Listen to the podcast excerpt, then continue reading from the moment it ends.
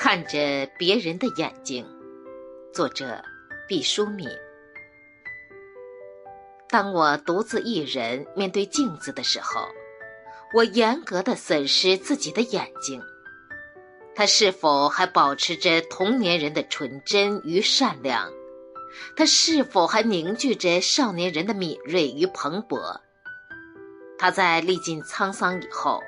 是否还向往人世间的真善美？面对今后岁月的风霜雨雪，他是否依旧满怀勇气与希望？